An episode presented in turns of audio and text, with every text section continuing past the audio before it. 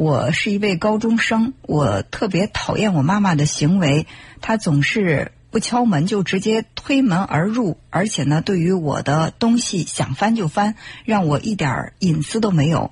每次跟她吵，她都特别有理，我不知道该怎么和她相处。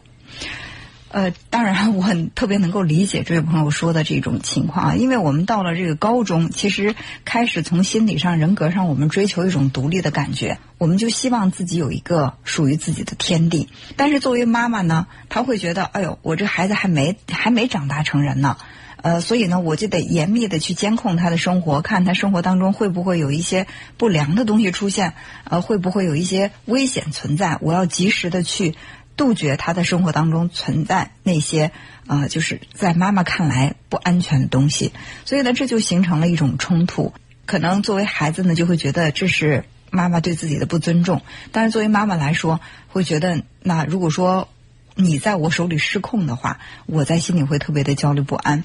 那所以在这里呢，就提醒我们的父母啊，一定要去尊重孩子的隐私，不管你这个孩子他多大。哪怕他是一个儿童，就是在一定程度上，我们要给孩子一个独立的空间。我们常说的一句话是“亲密无间”。亲密无间，但当两个人亲密无间的时候，摩擦一定会产生，矛盾一定会产生，甚至呢会彼此伤害。那到了孩子青春期以后，呃，真的是需要去尊重他的隐私，并且相信你的孩子。我们并不是说去像一个探照灯一样探照看这个孩子他的生活当中有没有危险存在，而是我们在孩子成长的过程当中不断的去引导教育他，让他。呃，能够接受更好的这种信息，能够通过呃自己的这个辨别能力呢，让自己把一些这个危险呀，或者说一些呃对他来说成长不利的东西，呃摒弃在他的生活之外。所以我们要教的是方法，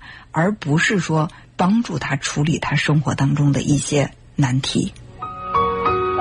那这位朋友问到了，说怎么样跟妈妈相处啊？其实我认为不要吵，不要闹，因为你的这个发泄情绪会让妈妈觉得你更是一个孩子，她在心里可能就会更加对你不放心。所以我们要平静、理性的去告诉母亲你的需要是什么。就是当你跟他冲突的时候，他就想在这个冲突当中赢。所以他根本没有一个理智的头脑去思考你的需要是什么，他只是想去控制你。如果说你的情绪平静，而且很理智的告诉他你的需要，也许妈妈这个时候呢，他会去思考。同时，你要去坚持，不要因为啊妈妈她去突破了你的这个边界，你很生气，然后你就放弃了。那他可能会觉得自己的行为就是对的。其实我们认为是对的行为，我们一定要去坚持。就是你一定是。在行为上是持续坚持的，但是呢，在态度上你不需要有太过于激烈的这种跟母亲之间的对抗。